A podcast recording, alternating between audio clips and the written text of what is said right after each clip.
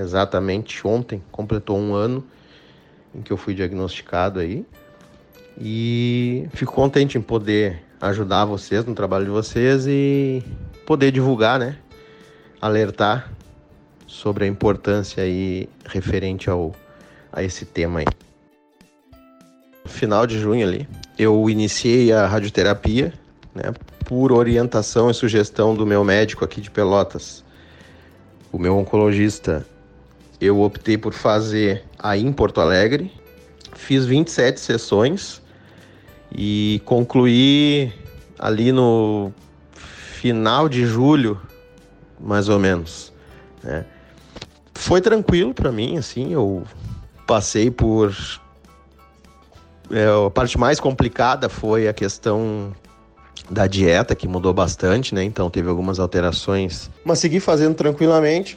Do decorrer das, das sessões, eu conseguia manter a atividade física, né? Que eu segui fazendo durante o período que fiquei aí em Porto Alegre. Uh, o que eu tive também após uh, o término das radioterapias foi que é, a questão da incontinência urinária. Os próprios médicos, todos praticamente, foram unânimes em dizer que é totalmente fora da curva. Uma pessoa na minha idade, em boas condições de saúde, né, gerais, em boas condições físicas, ter sido diagnosticado, né, é, foi um, um, acidente, né, eu, mas eu até é, comento, né, que se na época tivessem me pedido, não, vou te pedir um PSA e um exame de toque, eu não teria feito, eu teria, né, teria me bloqueado justamente no maior tabu que é o, o toque, né, que o, o homem ele acha que aquilo ali é o é o fim dos tempos, né? E aí eu costumo dizer que é, depois que a gente passa por essa situação e depois que tu tem um diagnóstico positivo e tudo que vem depois, tudo que tu passa depois, aí tu percebe que sim, o exame de toque ele não é nada perto das outras coisas que tu vai ter que passar se diagnosticado com, com câncer, né? É, né? Então o que eu digo é assim, a gente tem que tentar cultivar uma, uma cultura de que não só no novembro, né, alertar para os cuidados com a saúde do homem, é, mas o ano todo, porque tu tocou num ponto ali que e aí eu vou falar naquilo que eu acompanho, né, em canais aí e, e, e médicos que eu sigo e institutos aí que, que a gente acaba seguindo é, as notícias de que, dependendo do, de quando é diagnosticado, as chances de cura são de 95%, né? Em estágio bem inicial, 95%.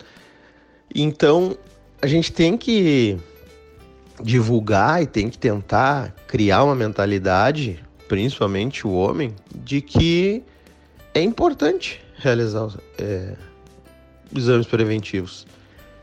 Entendeu? Então, isso eu acho que é uma coisa que tem que mudar. A gente tem que estar tá alerta durante os 365 dias do ano. Óbvio que a campanha é importante para é, fomentar né, isso aí, para instigar, para ter é, cada vez mais informação, mas a cultura tem que mudar. Né? O homem tem que deixar de lado o machismo, né? deixar de lado essa questão de que não, eu sou homem, eu não preciso de cuidados. E entender que tem que cuidar, que é importante, porque o que vem depois de um diagnóstico é muito pior. É muito pior. É. E se o diagnóstico ainda for cedo, por mais avançado que seja a doença, e aí eu cito o meu, meu caso, era um, uma doença muito agressiva, né? era uma doença que estava já em toda a próstata e já extravasando até, e foi diagnosticado em tempo de hoje eu poder estar tá, um ano depois conversando aqui. Eu sigo fazendo o acompanhamento é, com o oncologista, né, que é um acompanhamento às vezes eu retorno em um mês, às vezes eu retorno em dois, mas não mais do que isso. e sigo também um tratamento hormonal, né, na mesma clínica onde, onde o meu médico atende.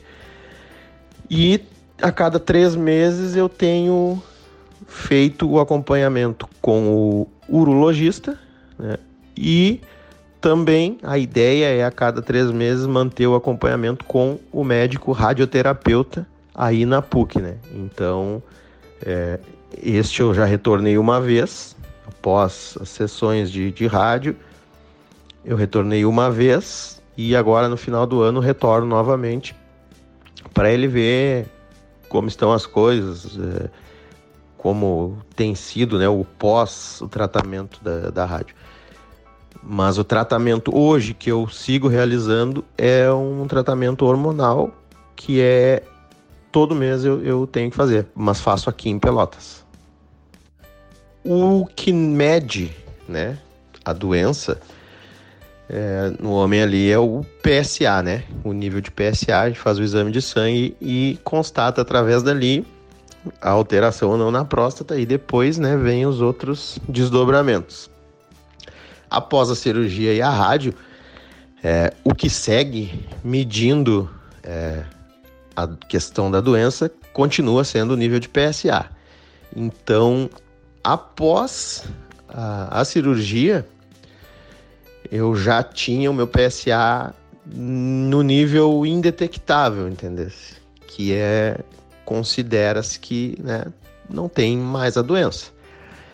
Uh, após as sessões de radioterapia, não é? Obviamente também foi continuou esse marcador de indetectável, ele dá abaixo de 0,03, né, que é considerado indetectável. E diante disso dá, dá para dizer, né, que que está curado. Mas o que que acontece? É, como era uma doença bem agressiva e num estágio bem avançado, embora tivesse localizada, né? Uh, eu tenho que seguir com tratamento hormonal que é um inibidor né, da, da produção, vamos dizer assim, de, de, de, de alimento para células cancerígenas. Né?